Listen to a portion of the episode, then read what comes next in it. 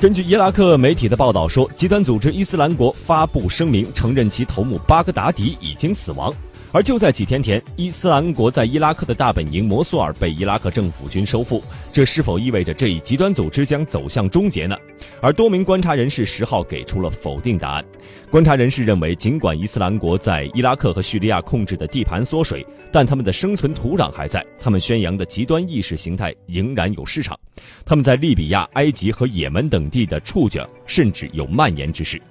随着战事的此消彼长，伊斯兰国势必将调整战略，将有生力量从公开的战场转移到地下活动。他们很可能会故技重施，通过挑拨教派矛盾、煽动支持者、发动恐袭等手段维持其影响力。